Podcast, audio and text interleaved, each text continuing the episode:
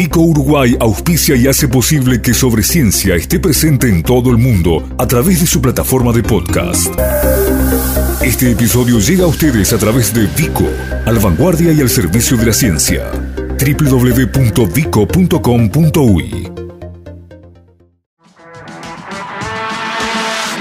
La tecnología ya la vimos, el conocimiento también pero todo esto se trata de personas, personas que manejan estas máquinas, personas que operan estos sistemas y personas que somos quienes viajamos arriba de estos aviones. Y a estas personas les pasan cosas, algunos tienen miedos, miedos atávicos a volar. Hay otros que tienen la responsabilidad de comandar estas enormes máquinas y ahí está el riesgo del error humano y el riesgo de tener que administrar una situación imprevista.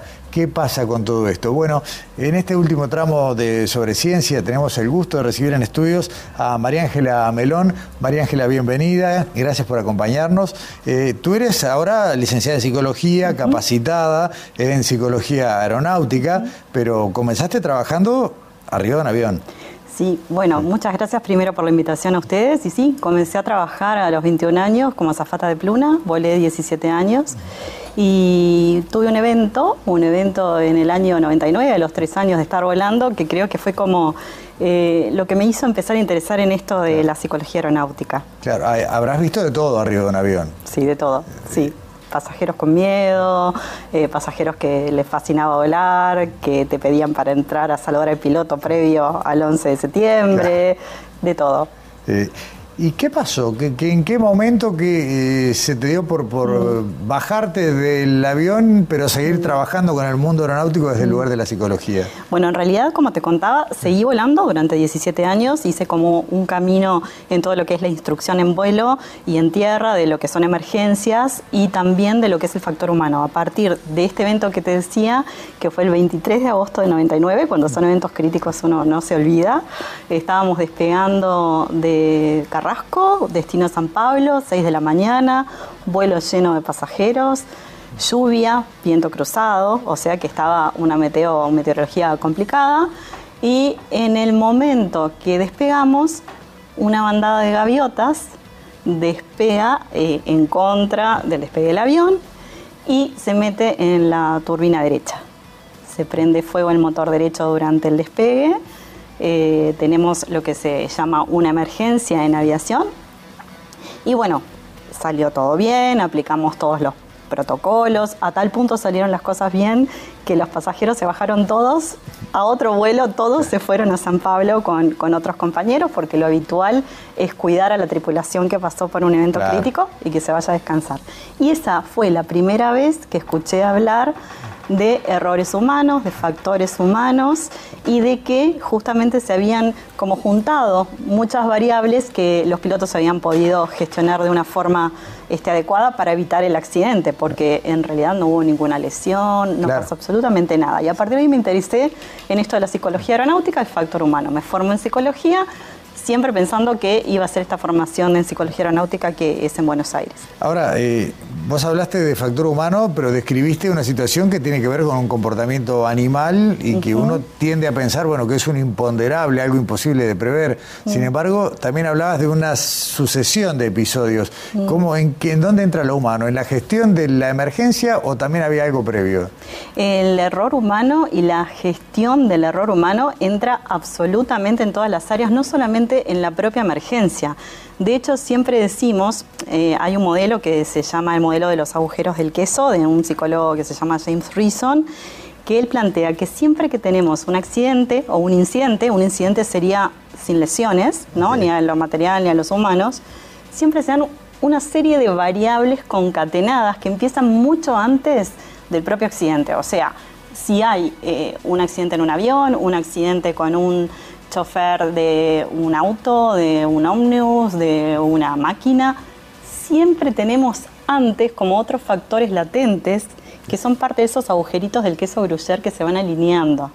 Y justamente está ese factor humano, en el caso de la aviación entrenado, para poder frenar esa serie de agujeritos del queso que no se concatenen y se dé el accidente. Y eso fue lo que pasó ese día. Pudieron gestionar muy bien todo lo que estaba pasando. En principio el error de que hubiera este, ese error anterior de por qué estaban este, las gaviotas ahí en la cabecera de pista. Eh, como profesional de la psicología orientada a la aeronáutica, mm. eh, ¿quiénes eh, acuden más a, bueno, a, conversar contigo? ¿Los trabajadores del sector aeronáutico, llámese desde piloto, personal de cabina o lo que sea? ¿O gente que por su trabajo ajeno a la aeronáutica tiene que viajar mucho y le cuesta? Eh, los que acuden más a, la este, consulta psicológica son los posibles pasajeros. Digo posibles pasajeros porque muchas veces nos encontramos con personas que toda su familia viaja. De hecho, he tenido pacientes que viajaba toda su familia y ellos se quedaban sin viajar por el miedo al avión.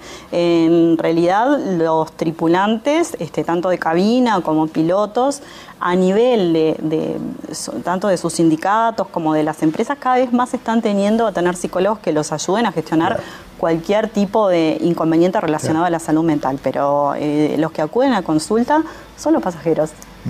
Y en el otro extremo eh, están aquellos, eh, entre los que me incluyo, que nos encanta la idea de volar. ¿De dónde viene esa fascinación?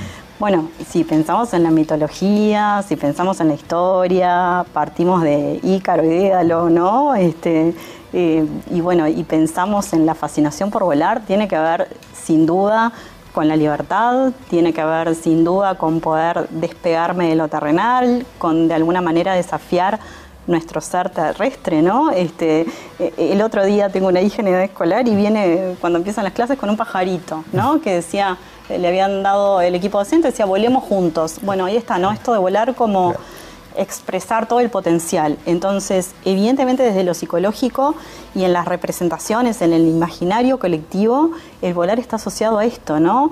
A la libertad, al despegarme, al trascender lo terrenal y es lo que te cuenta un piloto cuando le preguntas por qué te fascina volar, ¿no? Sentirse mm, una cosa chiquita allá arriba, pero también súper poderosos en el buen sentido de estar. Claro, sí, este, sí, y al mando muchas veces de, estas máquinas eh, gigantescas. Y en el otro extremo están aquellos, como hablabas vos recién, de quienes acuden a consulta eh, con pánico a volar. Eh, ¿Por qué pasa eso? Bueno, en realidad hay diferentes razones. podemos decir que hay como distintos grupos de personas que consultan por miedo a volar. Un primer grupo serían aquellos que alguna vez tuvieron un evento y se genera un estrés postraumático. En mi experiencia como psicólogo, psicóloga nunca me llegó alguien con esas características este, y creo que son los menos, ¿no? Por lo que uno también ve en la bibliografía. Después tenemos aquellas personas que van como generando un miedo a volar, tal vez porque en su familia fueron siendo modelados, o sea, desde chicos ese cerebrito fue siendo modelado en cuanto acá y el avión, qué horrible, ¿no? Qué feo volar, es inseguro. Por otro lado, están las personas que tienen ya como un estilo de personalidad más ansioso, por, ende más miedoso, entonces de alguna forma depositan sus miedos en ese avión. Y muchas veces tiene que ver con, desconocimiento, ¿no? De cómo vuela, de la seguridad, del entrenamiento de pilotos, etcétera. Pero son personas que, este, las que tienen miedo a volar, hay diferentes gradientes, ¿verdad? En el extremo está el pánico, que el pánico es lo que te hace generar ese sudor frío, que te tiemble el cuerpo, que te den muchas veces en el vuelo ganas de ir al baño, todo aquello que tiene que ver con lo panicoso, ¿no? Y eso está en el extremo porque es un miedo bien, bien irracional. Está mm, dentro del abanico de, herramientas para ayudar a quienes tienen miedo a volar eh, la explicación, por ejemplo, de los principios físicos que vuelan o, va por otro lado? Bueno, sin duda sí, eso se llama la parte de psicoeducación del vuelo, lo que es este, la terapia focalizada en miedo a volar es breve, en general trabajamos por lo menos este, en, la modalidad que, que trabajo entre 6 y 10 sesiones y lo primero por donde empezamos es por la psicoeducación del vuelo, porque eso baja muchísimo la ansiedad. Si bien tiene un componente emocional muy grande, ¿no? que tiene que ver con la activación de toda la parte del centro del miedo del cerebro, este, es como que se establece un diálogo entre lo racional y lo emocional. Entonces, la persona que muchas veces no tiene la información empieza a tener datos de estadísticas, números, de saber qué es el medio de transporte más seguro y de cómo se entrenan los pilotos y, bueno, y poder de alguna forma confiar, que muchas veces lo que uno ve este, en este tipo de, consultantes es personas como muy controladoras, ¿no? Que tienen, quieren tener todo bajo control. Y subirse a un avión es dejarse en manos de otro, ¿no? Totalmente. Yo siempre les digo, igual que ir al dentista, ¿no? O que una operación. Este, es eh, dejarse en manos de otros y confiar. Entonces, trabajamos sin duda en la psicoeducación del vuelo, además de técnicas de respiración y relajación. Eh, y otras técnicas que se usan para justamente hacer que la persona se vaya como acercando a nivel de visualizar lo que es este, el vuelo. Y bueno, y ahí generamos un montón de tips que cada uno, de acuerdo a su personalidad, se lleva para el vuelo, desde visualizarse en un lugar seguro hasta escuchar una canción que le da tranquilidad. Claro. Eh, esta es una parte de lo que, lo que me venís contando, de lo, que, de lo que te quiero preguntar a continuación. Pero en definitiva, cuando una persona, vos hablás, por ejemplo, de, de un grupo familiar, ¿no? Cuando un integrante de ese grupo familiar tiene miedo a volar, eh, bueno, ¿Cuáles son las herramientas? Vos me decías, bueno, explicarle un poco la parte física, eh, acercarle un poco a, la tranquilidad. Eh, ¿Hay alguna otra herramienta que se pueda usar? Bueno, sin duda que a nivel específico de, lo que es la instancia con el psicoterapeuta, se utiliza, por ejemplo, la desensibilización sistemática, que es ir llevándolo desde la visualización y la respiración a imaginarse en ese avión de manera que la ansiedad vaya bajando. Ahora, ¿Qué es lo que pasa con los familiares del que va a volar? Lo que yo siempre les digo, ¿no? Díganle a la familia que durante el vuelo o cuando están en el aeropuerto, porque pensemos que muchas personas en realidad les genera mayor ansiedad toda la previa, ¿no? No es el vuelo en sí, mismo que no les hablen, ¿no? Claro, porque si no está eso, ay, qué bien que te animaste, qué bueno que vas a subir al avión. Y la foto, ¿no? de ahora fulanito puede, y todo eso les genera como mucha más ansiedad. Entonces, en principio que no les hablen, siempre les doy como este, la sugerencia de que si pueden conseguir un lugar en el vuelo en la zona delantera, que es donde se mueve menos y, y, hay menos ruidos, mejor que también se lo digan a la familia a la hora si hay alguien encargado de seleccionar los asientos. Y si pueden sentarse con alguien de la familia que vaya en alguna situación de vulnerabilidad. Por ejemplo, ese que se siente mal, que, viste que hay veces que hay personas que en un avión se marean, bueno, que se pueden sentar al lado de ese para ser ellos los que cuidan y no quedar en el lugar de ser cuidados porque pobrecito tiene miedo. Sentirse empoderados. Voy a volver un poco para atrás. Eh, hace un rato vos hablabas del modelo del queso Gruyère y de la posibilidad de que se encadenen, bueno, episodios que pueden ser positivos o negativos. Pero claro, para que un avión vuele, o, peor aún, para que todo el ciclo, desde el punto de partida hasta el punto de llegada, se dé, hay una cantidad de gente involucrada gigantesca. Eh, la posibilidad del error humano es permanente.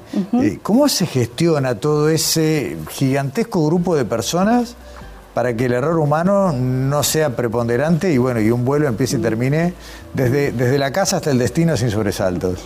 Bueno, porque además de todo lo que es la parte técnica, que en eso sin duda tanto los pilotos como mantenimiento, tripulantes de cabina y todas las áreas de una organización aeronáutica están entrenados, además de toda esa parte, protocolos que sin duda se conocen, a partir del año 1977 que se dio el accidente más grande en la historia de la aviación, que se cumplieron hace unos días 46 años, que fue el accidente de Tenerife. A partir de ahí es como un hito donde se empieza a trabajar en esto de entrenar a todo el personal aeronáutico en la gestión del error humano y surge un modelo que se llama CRM. CRM es Complete Resource Management, en español sería eh, la gestión de los recursos completos de la tripulación y de toda la organización donde lo que hacemos es capacitar a este personal aeronáutico para que, además de todo lo que es el conocimiento técnico, puedan incluir el comportamiento y saber que, primera cosa, puedo errar porque soy humano y no tengo que esconderlo bajo de la alfombra. Lo tengo que poder gestionar.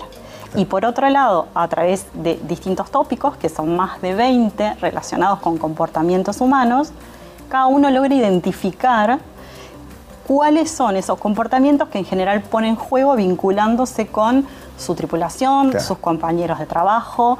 Y desde ahí, al identificarlos, identificamos este factor humano y nos sirve para frenar, para hacer de barrera a esos agujeritos del queso que se irían alineando si no estuviéramos entrenados en eso. Está bueno. Eh, hay un accidente que fue bastante... Una cosa, ¿no? Eh, vos lo dijiste y si querés después volvemos un poquito, el avión es el medio de transporte más seguro. Los datos estadísticos son abrumadores. Sin embargo, cada vez que hay un episodio eh, que puede ser accidente o incluso incidente, es amplificado, ¿no? Por los medios, noticias, diarios, ahora redes sociales, eh, hasta un vuelo con turbulencias, ¿no? Puede ser motivo de, de muchos posteos en las redes. Eh, pero algunos nos quedan más en la memoria que otros. Eh, y el, el río Hudson fue uno de los más llamativos y, y- y no, no sé qué, es lo que- qué es lo que lo hacía diferente. Ver esa gente bajándose del avión en el agua, por ejemplo. ¿Qué pasó ahí? El accidente del río Hudson, que en realidad es un accidente, le llamamos accidente porque hay daños al material, Claro. queda claro, porque las personas, absolutamente eh, ninguno, este, no hay ningún fallecido, todos salieron muy bien. Lo que tiene diferente es que es un excelente CRM. Viste que hablamos Ah, de este modelo sí. de trabajo. Ahí hay un excelente CRM. claro. El CRM está basado en el trabajo de equipo y en la gestión del error humano. Esa tripulación incluyo tanto a los pilotos como a los tripulantes de cabina. Tuvo un excelente desempeño como equipo, a tal punto que si uno escucha este, los audios de ese vuelo, una vez que toma la decisión, el comandante tiene tiempo, y en esto de incluir a, a- a su compañero como uno más, a ese primer oficial, de decirle este, si está de acuerdo de alguna manera, ¿no? Este, eh, eh, ¿Tienes alguna otra idea? Eso es un excelente CRM. Todo el equipo funcionó de forma fantástica.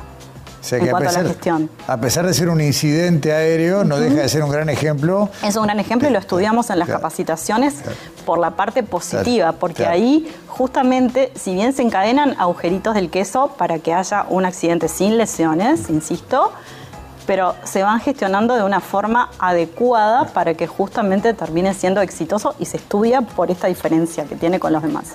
Eh, María Ángeles Merón, muchas gracias por acompañarnos, por contarnos todo esto que es la aplicación, pero también la investigación ¿no? del conocimiento psicológico aplicado a todos quienes eh, tenemos que ver con el mundo de la aviación como pasajeros, como turistas o ustedes, bueno, como personal de cabina, pilotos y demás. Muchas gracias por acompañarnos. Gracias a ustedes. Hasta pronto. Thank you.